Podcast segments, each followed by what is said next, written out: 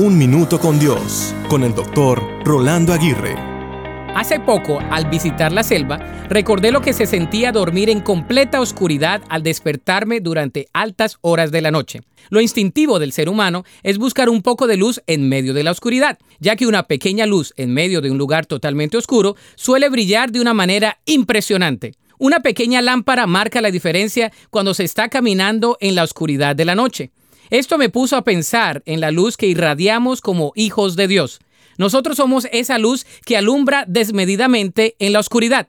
Somos el punto de referencia para los perdidos. Somos la llama encendida para el que tiene frío. Somos la lámpara en el camino para el desubicado. Somos la esperanza para los ciegos. Somos la guía para los que pueden ver pero andan desorientados. Somos la esperanza para el que se encuentra caído. Somos la paz para el que está oprimido y la confianza para el que se encuentra entristecido.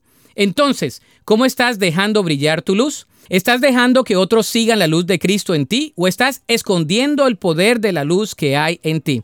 ¿Cómo puedes hacer para que brille aún más? Recuerda que somos la luz en un mundo lleno de oscuridad.